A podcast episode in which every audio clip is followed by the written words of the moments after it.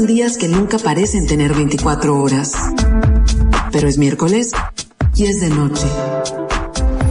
Y entre todo ese ruido, qué gusto poder encontrarnos para juntos abrir este portafolio. Arrancamos.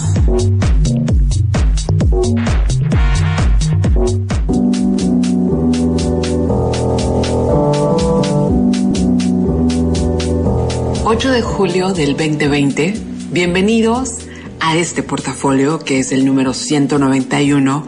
Mi nombre es Karina Villalobos y te voy a acompañar desde ahorita hasta pasaditas las 11 de la noche. Y como cada miércoles, eh, Hoy hemos preparado un programa que de verdad esperamos les sorprenda, les acompañe y en este caso muy específico les haga pasar un verano más ligero a pesar del encierro. Yo ya estoy conectada, mis redes sociales, me puedes escribir en Karina Villalobos en Facebook, arroba Strita9 en Twitter y, por ejemplo, si quieres escribirme y platicar conmigo, es más fácil que lo hagamos por Facebook. Pero si quieres saber qué canción vamos poniendo, si se te pasó algo de lo que comentamos, pues vete a Twitter, porque en arroba 9 Cristian, que es parte del equipo de portafolio, va posteando cada cosa. Y pues bueno, segundo miércoles de julio del mes de mi cumpleaños, primer verano en mi vida y creo que en la vida de todos que tenemos que pasarlo encerrados de manera distinta, porque los mexicalenses regularmente pasamos encerrados el verano, pero en la noche salimos a echar la banquetera. Y pues en este caso no es así. Ya estamos en el día 190 de este año y hoy Cumplen años Kevin Bacon, que siempre lo que más me ha encantado es que se apellide Bacon. Cumpleaños también Beck, Sue George, que es este cantante brasileño que hizo la música de The Life Aquatic. Y también hubiera sido el cumpleaños de Hugo Boss, ese diseñador alemán que incluso trabajó para Hitler haciendo aquellos uniformes de corte impecable. También, un día como hoy, pero de 1889, inició la circulación del Wall Street Journal y también, pero en 2011, se llevó a cabo esa última misión del Atlantis, por eso hace poco que fue em, el, lanzamiento del, transbordador de SpaceX fue gran, gran, gran acontecimiento porque el último transbordador que había salido de suelo americano había sido el Atlantis en 2011. Y bueno, el día de hoy les tengo una historia. Una historia de verdad de esas cosas que se cuentan en verano cuando no tenemos muchas cosas que hacer. Hace unas semanas eh, escuché algo de esto y dije, no, eso no puede ser, yo nunca he escuchado eso, ¿no? Como si tuviera que saberlo todo, pero este, me sorprendió mucho, nos pusimos a investigar. Y pues queremos que el verano tenga temas así suaves, ricos, que no nos preocupemos demasiado de las preocupaciones que ya tenemos. Así que hoy prepárense porque creo que casi nadie conoce esta historia y quienes la conocen, bueno, van a decir sí, sí está padre, qué bueno que la está contando, pero es una de esas historias sorprendentes de cosas que nadie nos había contado. Así que iniciamos este portafolio y para poner, eh, para poner el, el, como el ritmo y el mood de lo que vamos a estar platicando, vamos con algo de hace muchísimos años de alguien que se llama Sergio Méndez y que espero que disfruten esta canción. Estás escuchando el portafolio en los 40.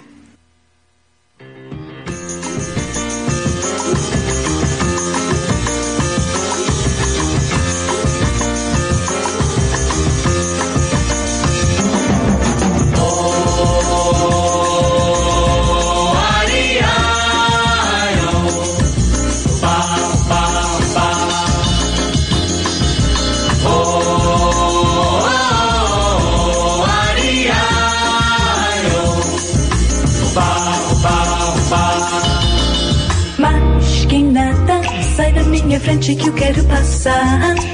Pois o samba está animado, o que eu quero é samba. Este samba que é misto de maracatu. É samba de preto veio, samba de preto do.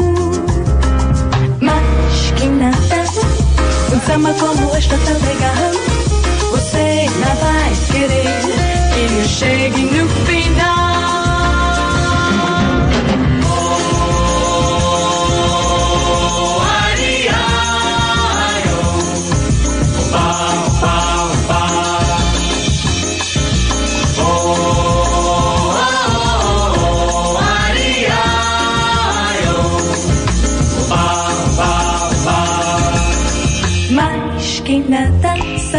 Minha frente que eu quero passar. Pois seu samba está animado. O que eu quero é samba. Este samba que é misto de maracatu. É samba de preto veio, samba de preto Mas quem nada, um samba como este tão legal. Você não vai querer que eu chegue no final.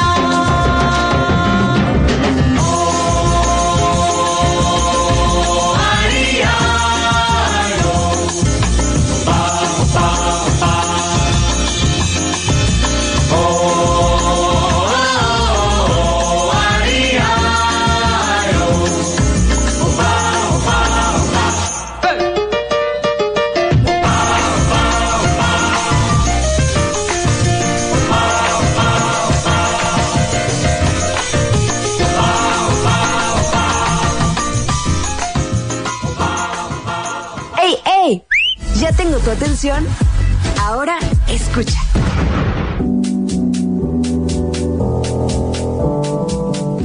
Ahora sí, vámonos con la historia que les había prometido. Ya saben que me encanta contarles historias. Y esta en particular es como, wow, ¿en serio?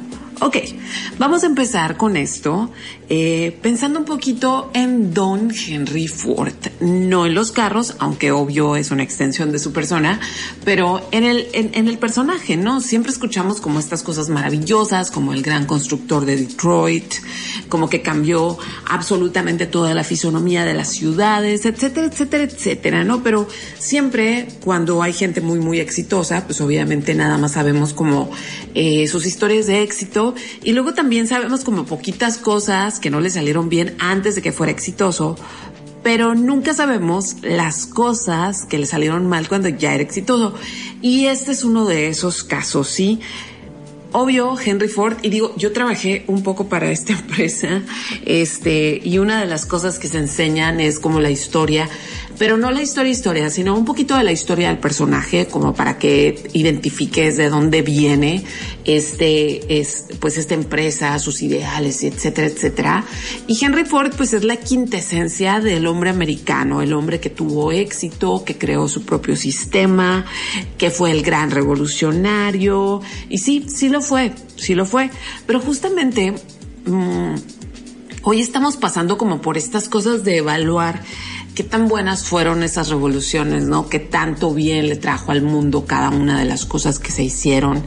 Entonces, pues en aquel tiempo, mm, Henry Ford ya existían los carros, ¿no? Pero él, eh, de hecho, para muchos historiadores contemporáneos, el siglo en realidad, así como el cambio del siglo, se da hasta 1908 cuando Henry Ford presenta el modelo T, que fue su primer carro hecho en producción de masas. Y fue una cosa increíble porque aparte cualquiera que tuviera un trabajo medianamente bien pagado podía comprarse un carro. Entonces, pues cambiaron, cambiaron muchas cosas. Para empezar, cambiaron los tamaños de las ciudades, porque como ya no tenías que caminarla ni ir en caballo, pues podías moverte de un lado a otro. Eh, cambiaron las estructuras comerciales también. La mayoría de la gente antes vivía donde trabajabas. Por ejemplo, si tenías un negocio, la planta baja regularmente era el negocio y arriba vivía la familia. Eh, nacieron un chorro de industrias con respecto a y oficios con respecto a las necesidades que tenía el automóvil. O sea, sí, Henry Ford sí cambió muchísimas cosas, incluso se tuvieron que hacer leyes de tránsito, etcétera, etcétera. Cambiaron muchas cosas debido a, a que él hizo masivo el consumo del el automóvil. Ahora en este momento en el que estamos parados y no únicamente hablando de cuestiones pandémicas, sino los, los grandes retos que tenemos en las sociedades y la contaminación y bla, bla, bla, pues como que nos hace falta un nuevo invento, ¿no? Que nos haga no andar en carro, este, y que sea igual de glamuroso como fue de glamuroso el invento del carro en 1908. Eh, ¿Qué más cosas sabemos maravillosas de Henry Ford? Pues puras cosas maravillosas en realidad. De hecho, el, el, año pasado eh, no sé ustedes, yo sí, y la recomendé bastante en el programa del Nieblas. Miramos esta película donde Henry Ford se mete en una lucha encarnizada por años para poder ganar a Le Mans. La peli es increíble, yo no soy de carreras, pero la película la disfruté muchísimo. Entonces, em, pues hoy les voy a contar una historia de algo que no hizo bien Henry Ford, algo que no fue una buena idea, algo que salió sumamente mal y que sí, que sí pasó, pero pues quizás así medio escondidillo, ¿no? Pero para eso les tengo que contar un poquito algo que a lo mejor no suena ni tan glamuroso ni tan divertido, pero es el caucho, ¿sí? El caucho es un árbol que originalmente nada más crecía en el Amazonas y de ese árbol se extrae como esta savia, esta leche con la que se hacían las llantas. Sí, de hecho, eh, yo hago yoga y, y mi tapete es de caucho natural y costó una buena lana, pero eh, resulta que no se deteriora, ¿no? Y sí, no se deforma y todas esas cosas, pero bueno, lo importante es hablar de mi tapete.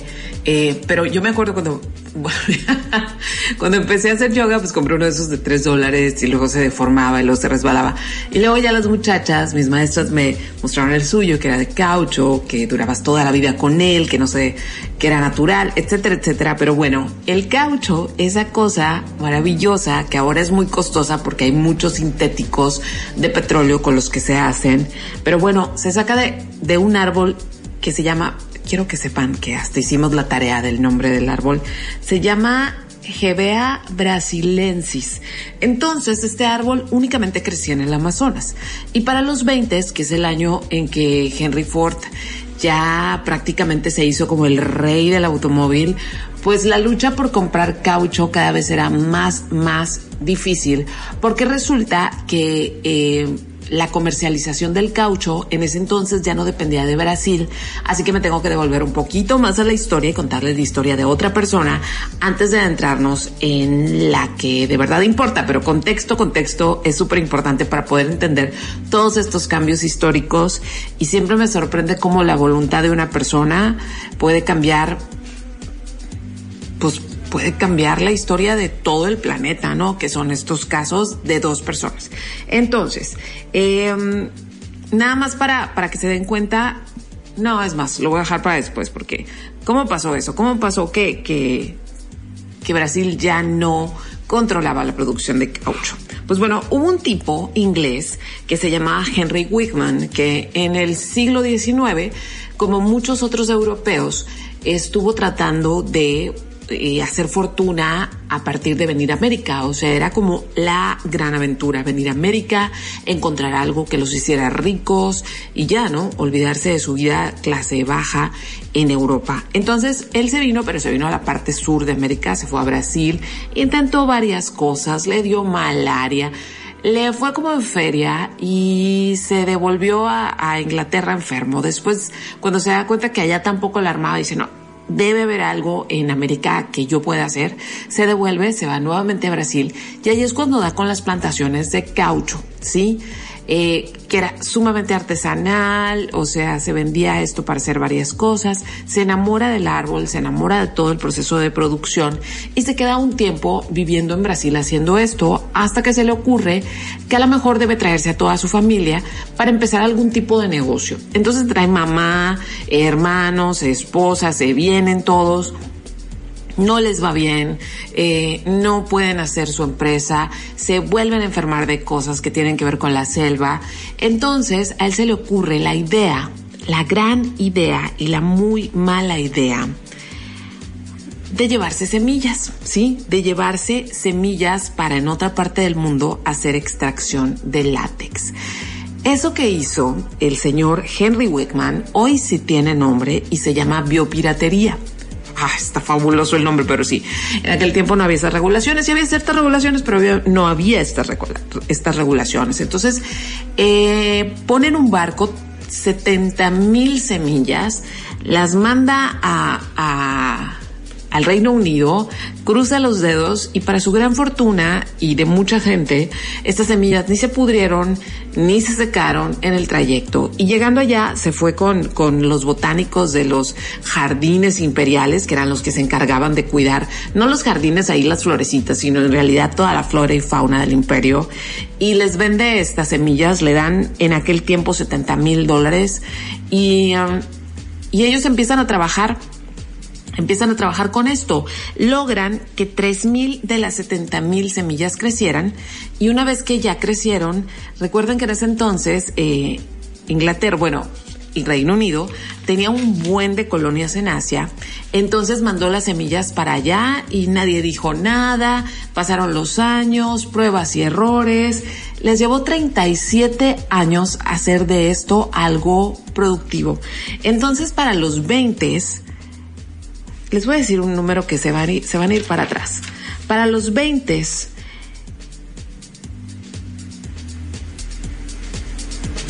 90%, hice pausa porque me, sorprende mucho, 96% de la producción del caucho ya estaba controlada por el Imperio Británico y únicamente 2.3% eh, por ciento de la producción estaba controlada por Brasil, que eran los que en realidad eran los dueños de estos árboles. Entonces, todos sabemos cómo son los gringos, digo, son nuestros vecinos y son muy amantes del American Way of Life y se hacen las cosas a mi manera y todo eso, ¿no? Entonces Henry Ford no quería negociar con el Imperio Británico y quería encontrar otra manera de proveerse de caucho. Y justamente ahí de ese detalle, o sea, de la determinación de un hombre que se lleva semillas y que cambia la historia de la producción de este árbol, y de la determinación de Henry Ford de no negociar con el imperio británico, eh, nace la historia que les voy a contar hoy, pero ya les puse todos los antecedentes. Vámonos con música. Esto es de 1968, son los dos mutantes, y esto se llama Mina Menina.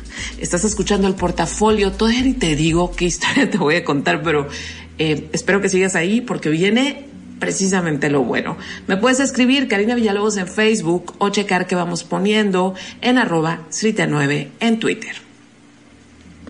todo el mundo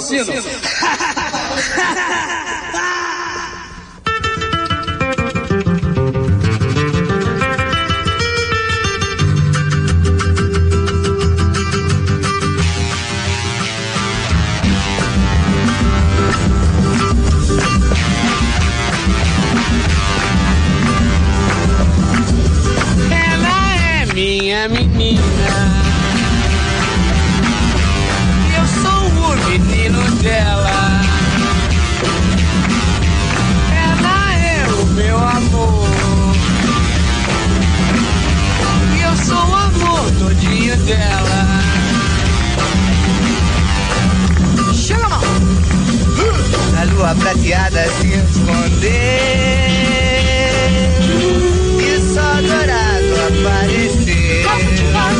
刚刚出太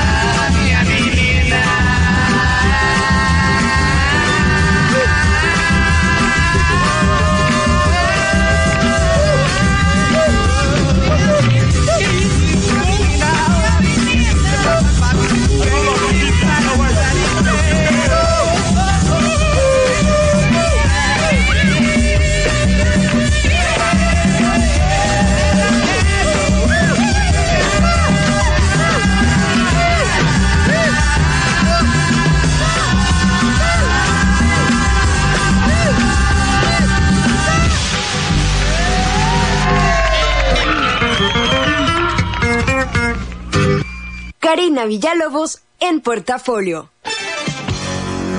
Y por si no te has enterado,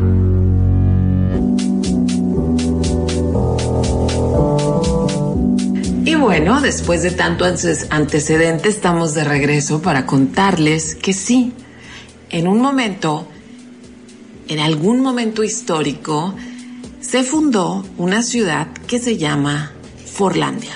Ajá, así como Disneylandia, bueno, Forlandia.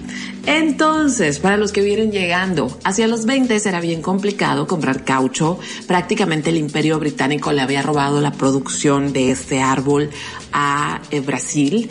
Eh, Henry Ford ocupaba cada vez más caucho porque pues, necesitaba hacer llantas para sus carros que se vendían como si fuera pan de tecate.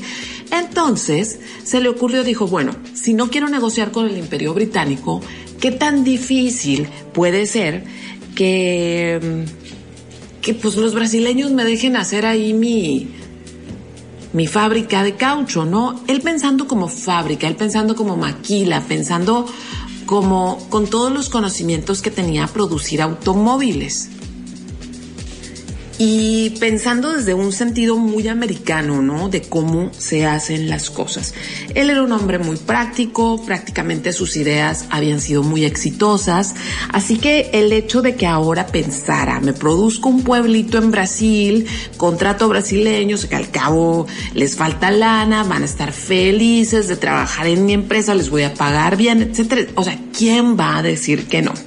Así que miren, se puso en negociaciones con con el gobierno brasileño y entre que el dinero que les pagó y la inversión que tuvo que hacer para construir este espacio, eh, se gastó 20 millones de dólares de aquel tiempo, que podemos decir una ganga, digo, para quien tenga los 20 millones de dólares, pero como ahora oímos fortunas de miles y miles, parece poco, que en la actualidad serían 3.032 millones de dólares, que tampoco es como un chorro, ¿no? O sea, Brasil le vendió 25 mil kilómetros cuadrados para que pudiera hacer esta idea, ¿no? Porque a Brasil, y, y, llegaron a un acuerdo de que tú lo haces y cuando esto, o sea, cuando los árboles crezcan y que tú empieces a ganar dinero, me vas a pasar algo así como el 12% de las ganancias.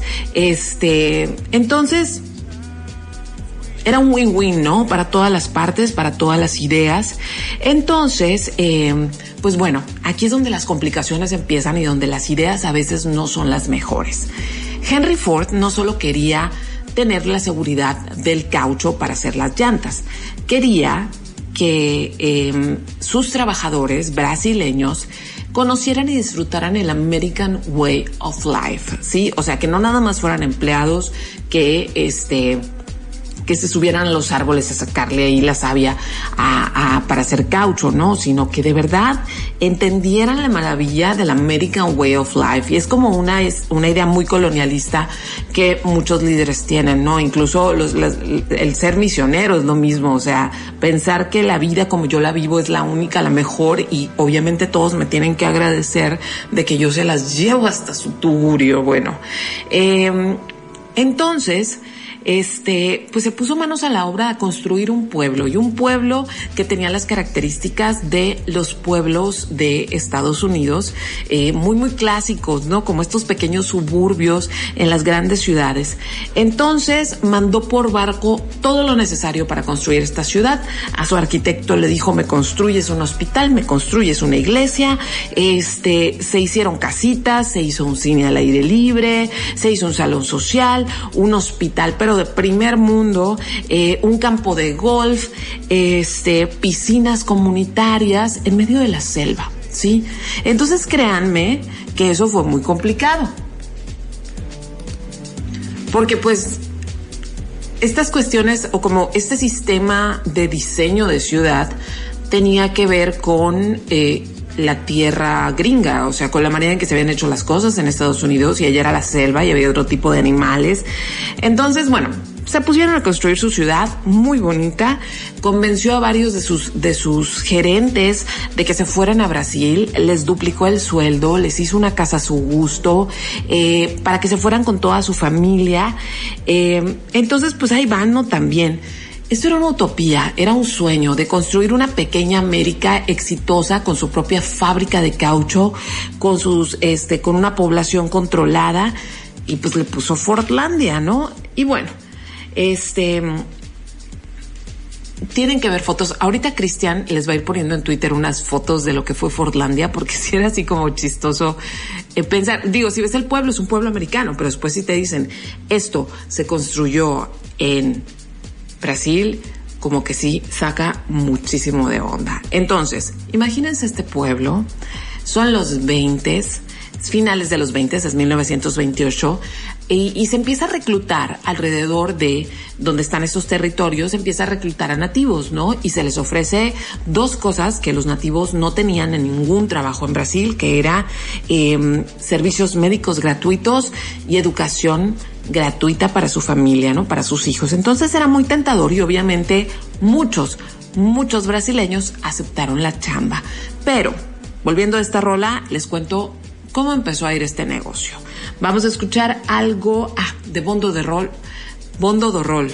Bondo, es que yo no sé yo no sé portugués, pero bueno, así más o menos se dice o así le entiendo. Esta es una rola que se llama Kilo y es una banda que por allá por los 2000 les escuchábamos bastante. Estás escuchando el portafolio y sí te estoy contando la historia de algo que se llama Fortlandia.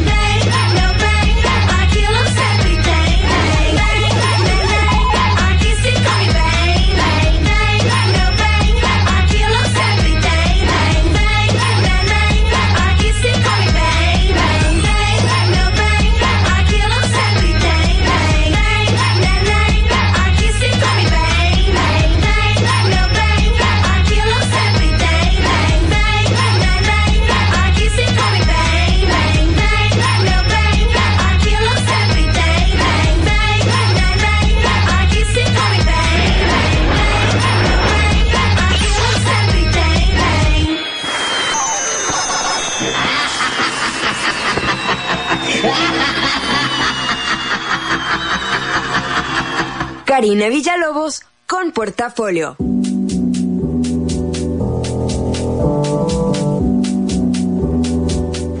Y ya estamos de regreso en un portafolio completamente de verano dedicado a temas ligeros, a temas que nos hagan pasar un verano para recordar que, digo, nunca se nos va a olvidar después de esta ochentena o ya no sé en qué número de reclusión vamos. Por cierto, cuídense mucho, cuídense muchísimo. Estamos en una etapa donde eh, pareciera como que sí hay muchas urgencias, pero tenemos que ser muy comprometidos con nosotros y con los demás. Esto es cuidarnos nosotros y cuidar a los demás porque los contagios están desatados. Yo ya he perdido gente muy cercana. Eh, conozco gente muy cercana que está enferma, que no la está pasando bien.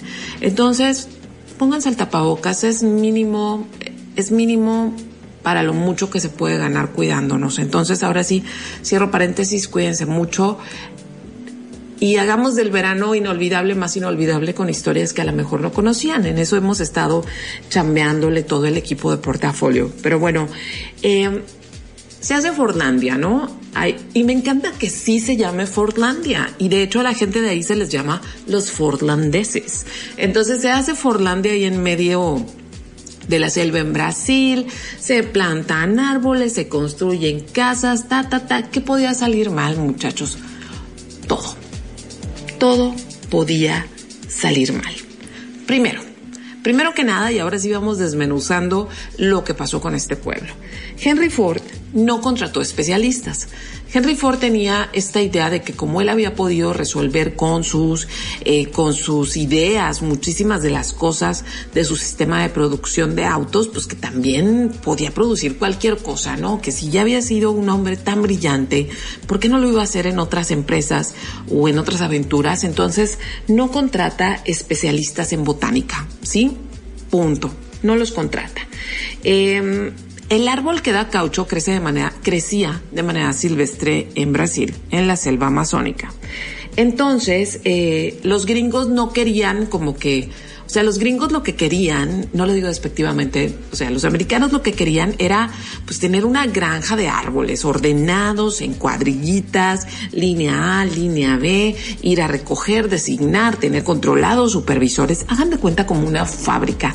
Entonces los lugareños les decían, es que estos árboles crecen hasta 30 metros y ocupan espacio alrededor para desarrollarse. Entonces los americanos dijeron, no, no, no, no, no, ocupamos tener aquí todo este ambiente controlado.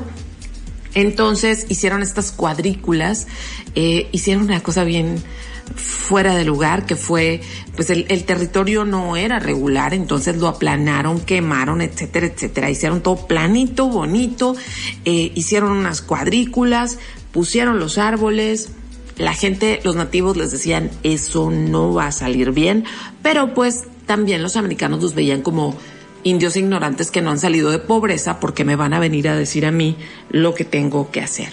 No escucharon. Entonces eh, plantaron los árboles y además las semillas no eran las de mejor calidad, o sea, no eran como semillas plus o no sé, las más selectas. Eh, entonces, pues primero ya los ingenieros, porque tengo que decirlo, ingenieros ya saben, mi, papá es uno, pero yo quiero mucho a los ingenieros, pero estos ingenieros que no eran especialistas en botánica, al aplanar este tierra, esta tierra lo que hicieron fue erosionar este suelo que no tenía ahora los nutrientes suficientes para que estos árboles se dieran, ¿no? Entonces pasaba otra cosa. El terreno como ahora estaba parejo cada vez que llovía, que la selva llueve muchísimo, pues venía inundaba todo lo que se había eh, sembrado y obviamente se podrían, las semillas no daban, no crecían, etcétera, etcétera. Entonces, con esta humedad que se encharcaba, empezaron las plagas, empezó la malaria, em, los árboles por fin entre jalones y lo que se pudo hacer empezaron a crecer, pero estaban tan juntitos que cuando uno se enfermaba, se enfermaban los vecinos, se llenaban de hongos. Se murieron árboles al por mayor. Sí, en los primeros tres años del proyecto no se había podido recoger caucho aún. Sin embargo, sí se habían matado a muchísimos, muchísimos árboles porque no se habían seguido las reglas de la propia naturaleza para que este árbol sea frondoso y de lo que, lo que los humanos quieren quitarle, ¿no?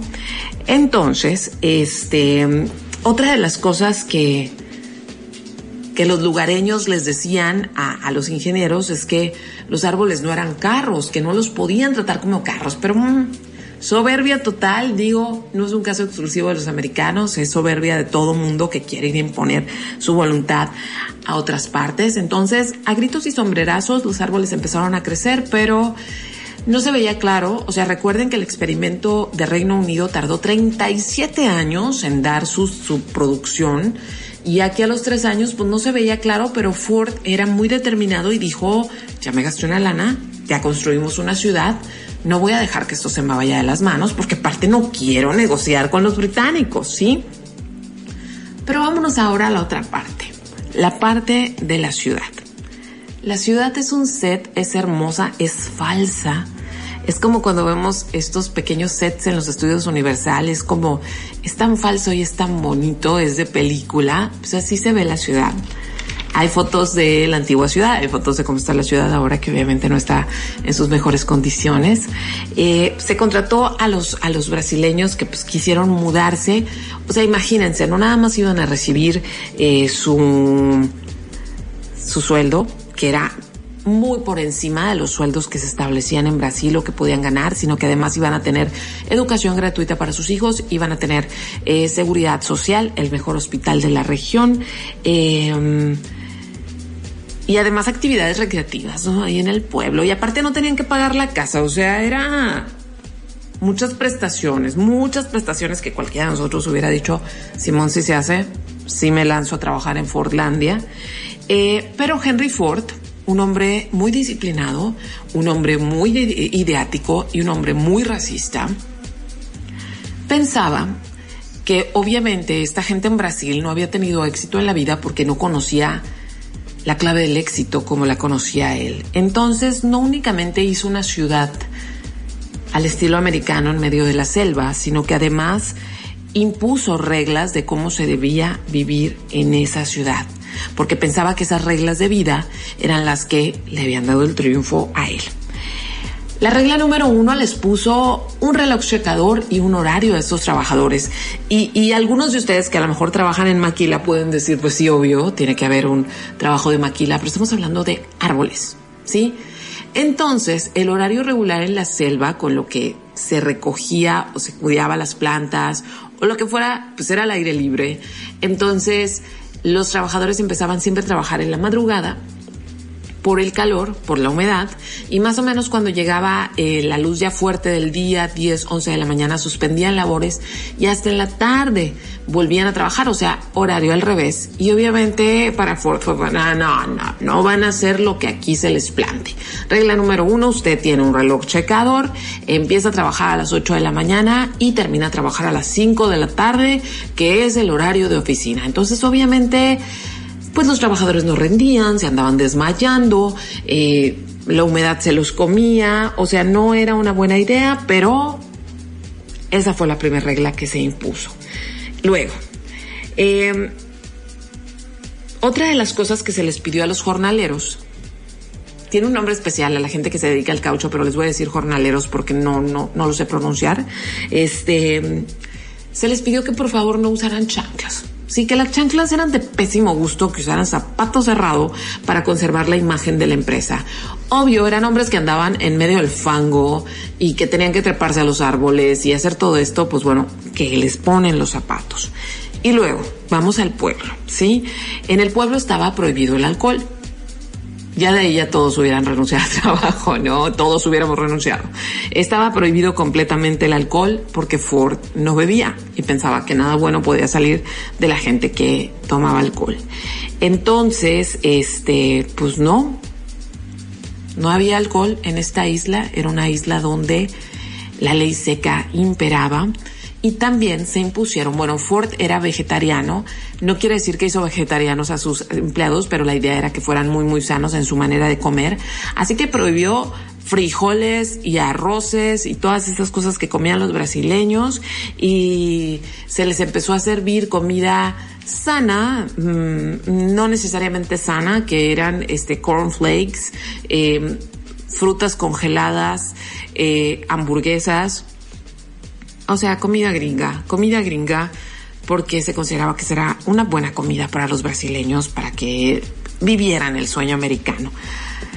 Y luego, para hacer la cosa más grave, eh, se prohibió el soccer adentro de Fordlandia porque para Henry Ford no era un deporte que fuera mm, elegante y de triunfadores, era un deporte así de gente pobre. Entonces ya con eso imagínense lo padre que se le estaban pasando a los trabajadores que habían aceptado trabajar en Forlandia. Para fortuna de los trabajadores, en cuanto a los, a los que querían alcohol, a un ladito en una isla alguien hizo un bar que se llamaba la Isla de la Inocencia y ahí se vendía alcohol a grandes cantidades, también trabajaban unas muchachas este, prestando servicios sexuales y pues ahí sí no se podía meter Henry Ford porque no era parte de Fordlandia. Y luego, y luego vamos a hacer esto, este, esto más, este, aquí es donde la gravedad del asunto se vuelve así como muy, muy chistosa, ¿no? Ford tenía una política en sus empresas en Estados Unidos de que los trabajadores tenían que poder eh, comprar los productos que se producían. Entonces se mandaron autos, ¿no? Eh, no necesariamente para que los compraran, sino para que disfrutaran del el producto que la empresa producía, que eran los autos. Entonces se construyeron alrededor de Fordlandia 50 kilómetros de, de caminos con, de caminos asfaltados para que la gente pudiera usar los carros y supiera a qué orgullosa empresa estaban trabajando.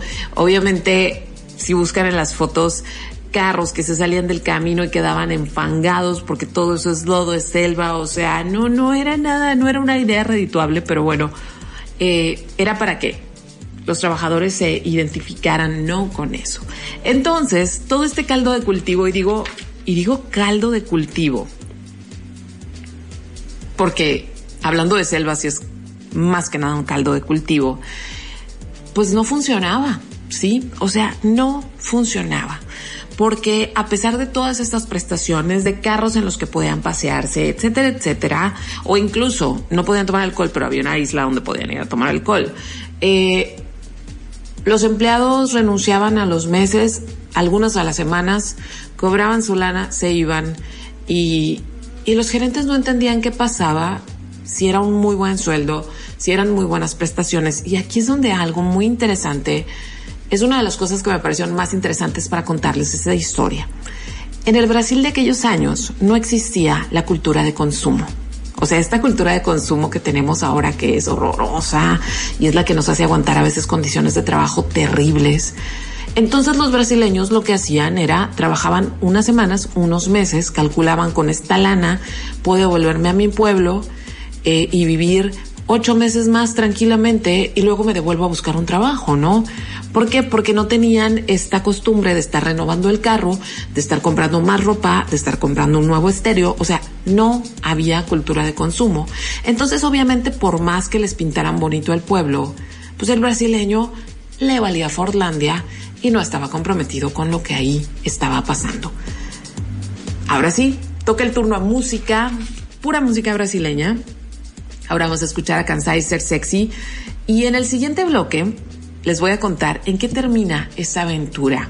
Esta aventura que para algunos fue terrorífica y, y fue tan vergonzosa para Ford y su empresa que prácticamente está perdida en la historia. Entonces, les repito, mis redes sociales todavía me puedes escribir. Eh, es Karina Villalobos en Facebook, arroba 9 en Twitter. Tengo Instagram, pero ese no lo uso para poner cosas de la radio, nada más para publicar a mis animalitos y lo que como. Ese también es arroba 9. Y pues bueno, ya vamos muy avanzados con este portafolio de verano y de historias raras. Y ahora viene Cansar Sex, Sex, no, Cansar Ser Sexy, una banda de puras morras que me encanta. Y aquí va.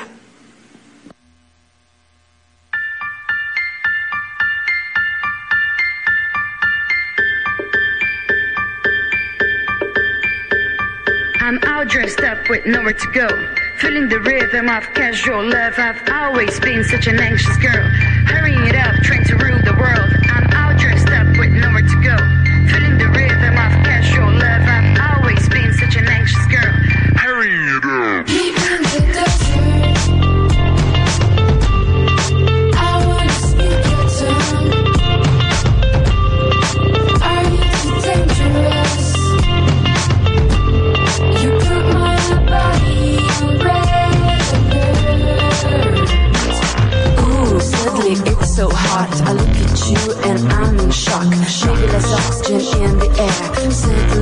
out of breath. I've never seen such a prettier thing. You're welcome to come and you're welcome to stay in. You make me think I have a dangerous mind. You've turned into the wild kind. Are you the medicine to whom I have hands? Oh my god, feel so much pain. I'm a straightforward young woman, aka I play no mind games. What I want, I'll let you know. Tell me where you want me and I'm ready to go. I don't want to figure nothing out. I'm here, you're here. Meet me in the desert.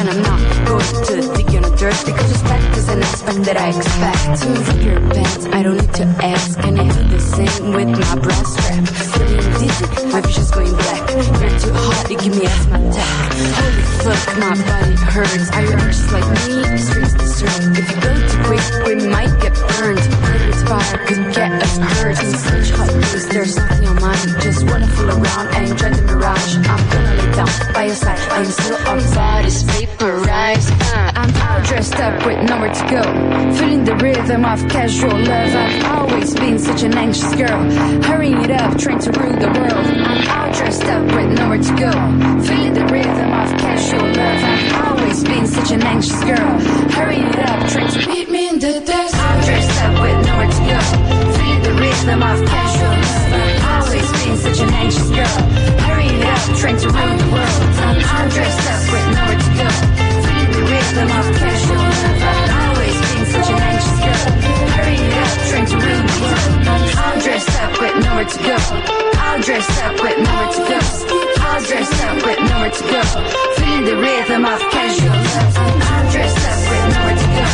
All dressed up with nowhere to go.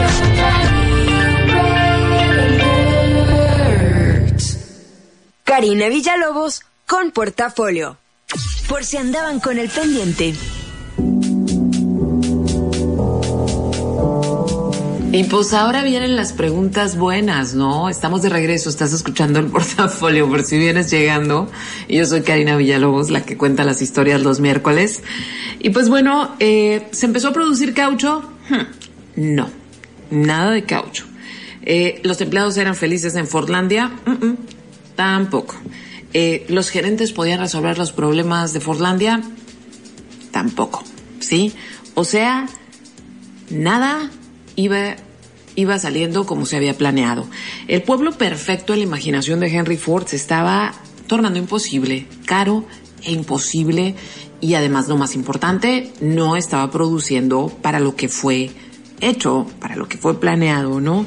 Entonces, para 1930, o sea, a dos años de que Fordlandia había empezado a andar, hubo una gran, gran, gran rebelión de los empleados, ¿sí? Los trabajadores estaban hartos de la comida americana porque les había empezado a causar problemas intestinales, obviamente porque no estaban acostumbrados a comer esto y además estaban muy ofendidos de que la comida se sirviera en estas cintas transportadoras en un comedor maquilo y pues no, ellos querían la mesa, que se les sirviera, o sea, como, como, como nos gusta ser atendidos, ¿no? Entonces no les gustó, estaban ya muy, muy hartos, sobre todo de toda la presión que tenía que ver con el horario y con las normas, eh, con las normas de comportamiento que no tenían que ver con su vida. Entonces, que se levantan los, los brasileños, empiezan a gritar Brasil para los brasileños, destruyen el comedor, destruyen los relojes checadores porque era algo que odiaban, porque no tenía que ver con la naturaleza del trabajo para los que se, para los que se había contratado.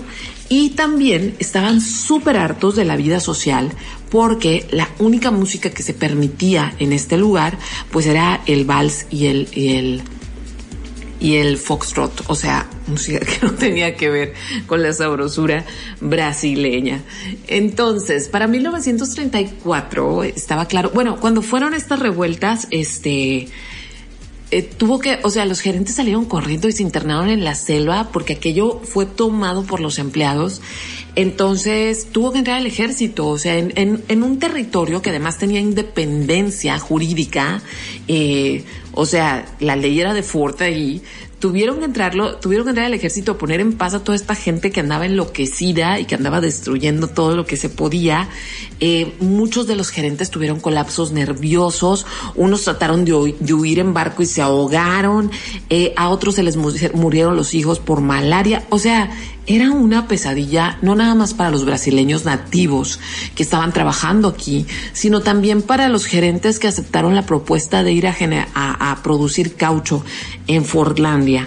Entonces, después de esto siguió trabajando un poquito, siguió trabajando el, el- el proyecto, pero para 1934 estaba claro que no iba a jalar. O sea, que se habían cometido demasiados errores.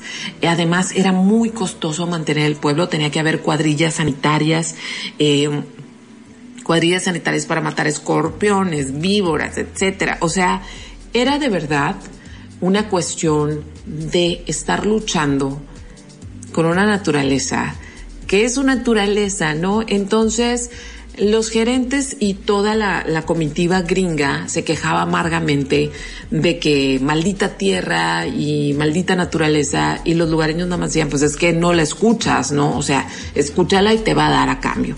Para 1934 prácticamente todo el mundo agarró sus chivas, salieron, se llevaron lo que pudieron, o sea, toda la gente de Estados Unidos que había ido a trabajar a Fordlandia, desapareció, se fueron, este, porque no, era un proyecto que no iba a dar, el pueblo se queda completamente abandonado, eh, abandonado de su propósito, porque la gente, no mucha gente se fue, hay gente que se quedó a vivir ahí, que empezaron otro tipo de negocios, otro tipo de siembras, hubo otra gente que, este, pues llegó de otras partes porque había casas en las que podían vivir gratis, entonces se fueron allá, y así se quedó a la deriva Fordlandia, porque pues porque es la historia de esto que estamos viviendo actualmente, que es nosotros seres humanos no escuchando a la naturaleza, queriendo imponer nuestra voluntad en la naturaleza, y en algún momento esta patea de regreso, y en el caso de Forlandia, pues pateó en frega, ¿no?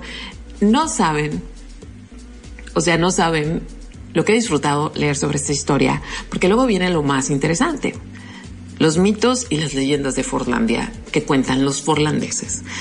Muchos de ellos, o sea, cuando una historia se queda vacía, no hay nada que se quede vacío en este mundo. Sí, si tú dejas una casa vacía, alguien la va a ir a habitar o se va a llenar de plantas. O sea, es, es la naturaleza de las cosas. Lo vacío se llena de algo. Entonces, al no haber una historia oficial, al Ford no pronunciarse al respecto, eh, quiero dejar muy claro esto, Henry Ford nunca fue a Fordlandia, o sea, todo lo controló desde Detroit. Entonces, eh, al haber un vacío del propósito de esta empresa y al ser una vergüenza para Ford y quedarse así como, jaja, eso nunca pasó, no, no vamos a hablar mucho de eso, pues los mismos forlandeses empezaron a crear mitos y dicen que en realidad Forlandia eh, era una fachada para que los estadounidenses pudieran sacar oro, oro de ese territorio. Otros dicen que eran laboratorios eh, médicos eh, de cosas que no se podían hacer en Estados Unidos porque la ley lo prohibía y que por eso se había hecho ese hospital maravilloso para poder experimentar con brasileños. Otros llegan a decir que incluso la bomba atómica se hizo en Forlandia, que hay laboratorios secretos. A veces los mitos son más entretenidos que la verdad, que es una gran empresa, una gran idea, una muy mala idea que no tuvo, que no tuvo un buen final.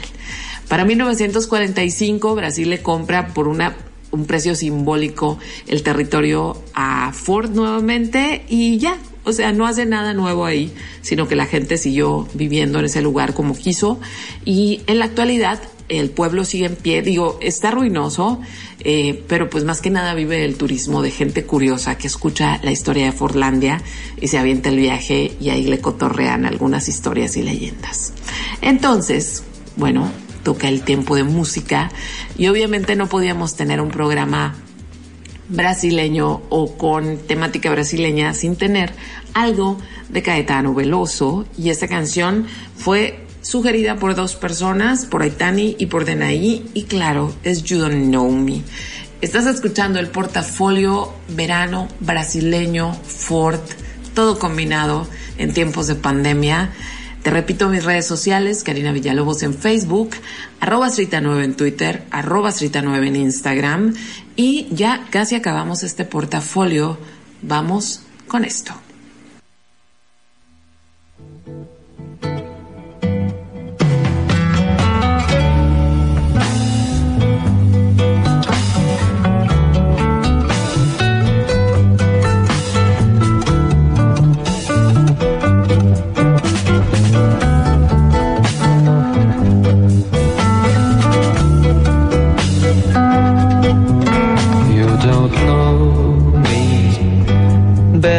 Never get to know me. You don't know me at all, feel so lonely. The world is spinning round slowly. There's nothing you can show me from behind the wall. Show me from behind the wall. Show me from behind the wall. Show me from behind the wall. You don't know me, bet you'll never get to know me. You don't know me at all. Feel so lonely. The world is spinning round slowly. There's nothing you can show me from behind the wall. Show me from behind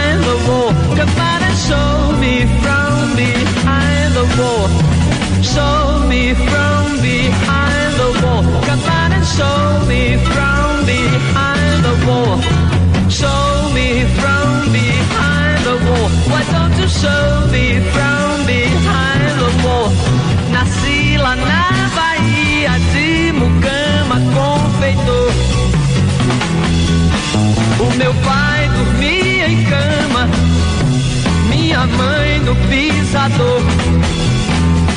Laia, ladaia, sabatana, Ave Maria. You don't know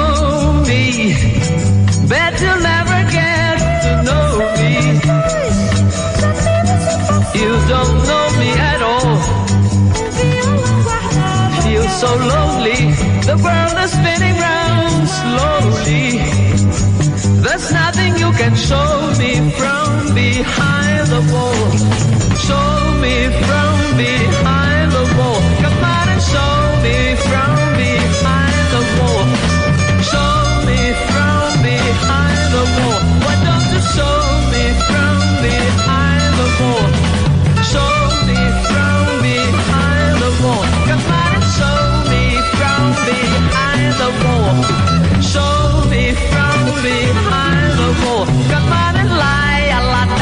sabatana, Ave Maria. Laia, ladaia, sabatana, Ave Maria. Laia, ladaia, sabatana, Ave Maria. Eu agradeço ao povo brasileiro norte, centro, sul inteiro, onde reinou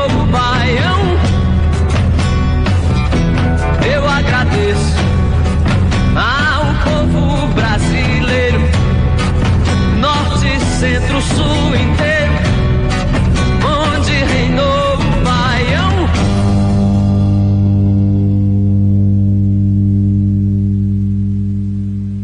Karina Villalobos en portafolio.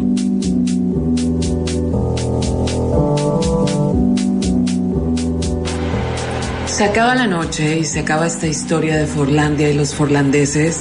Y de verdad espero no haberme pasado de contexto, no haberme extendido mucho, pero es que quería como contarles de la manera más breve posible como por qué se le ocurrió a Henry Ford hacer este pueblo en medio de la Amazonia. Y pues bueno, esa fue la historia de Forlandia y, y yo me sentí muy ah, muy sorprendida, muy sorprendida. Quise compartírselos cuando me enteré, porque a veces creo que eso hacemos, ¿no?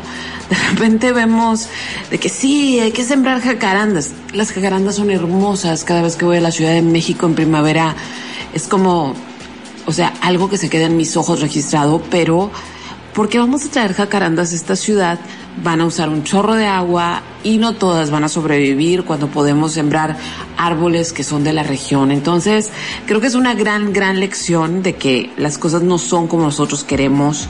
A veces no salen, a veces no, pero primero debemos detenernos a escuchar lo que pasa naturalmente en un territorio, ¿sí? Lo que corresponde a cada territorio. Entonces, por eso me encantó esta historia. Además, en cuanto pueda, Brasil es uno de esos, de esos lugares que me encantaría visitar.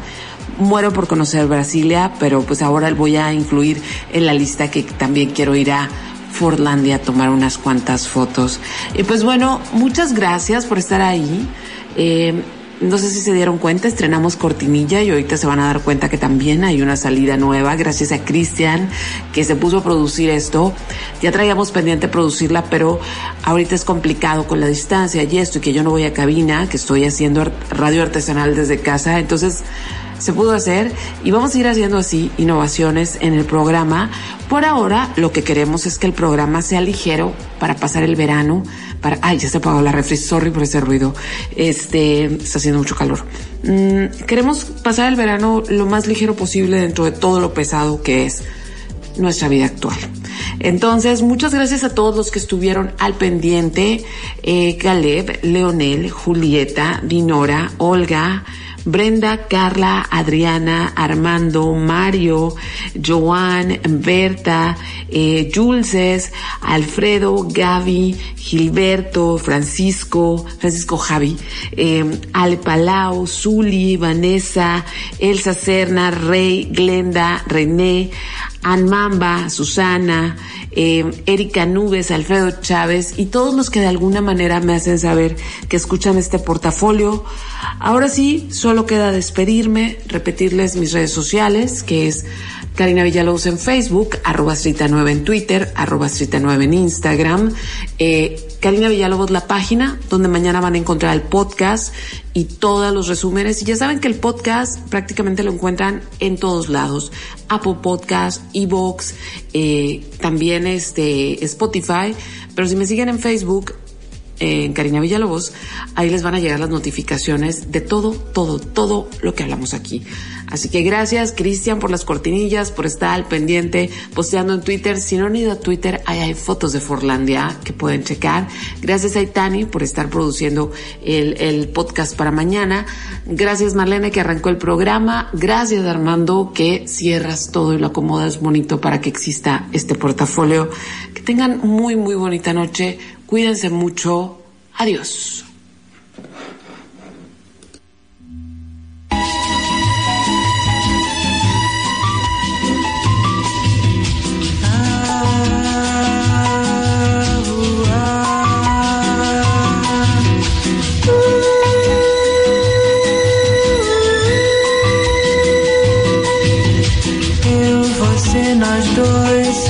Nesse terraço à beira-mar.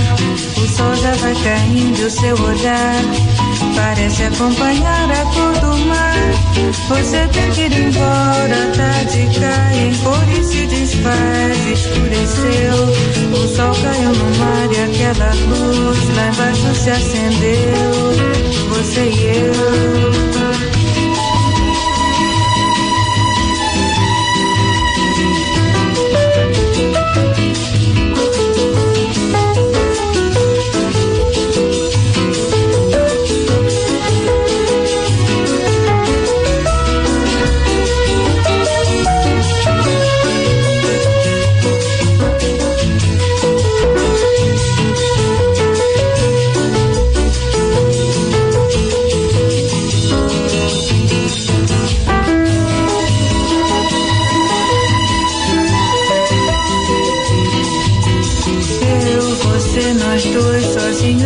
bar à meia luz.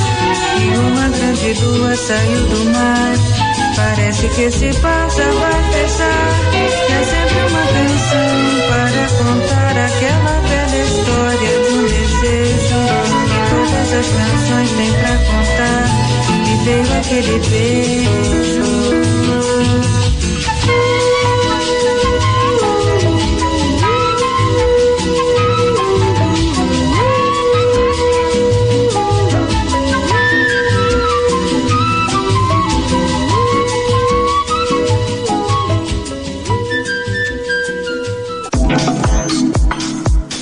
Portafolio se cierra en este momento para activarse de nuevo el próximo miércoles. Descansa, respira y comparte.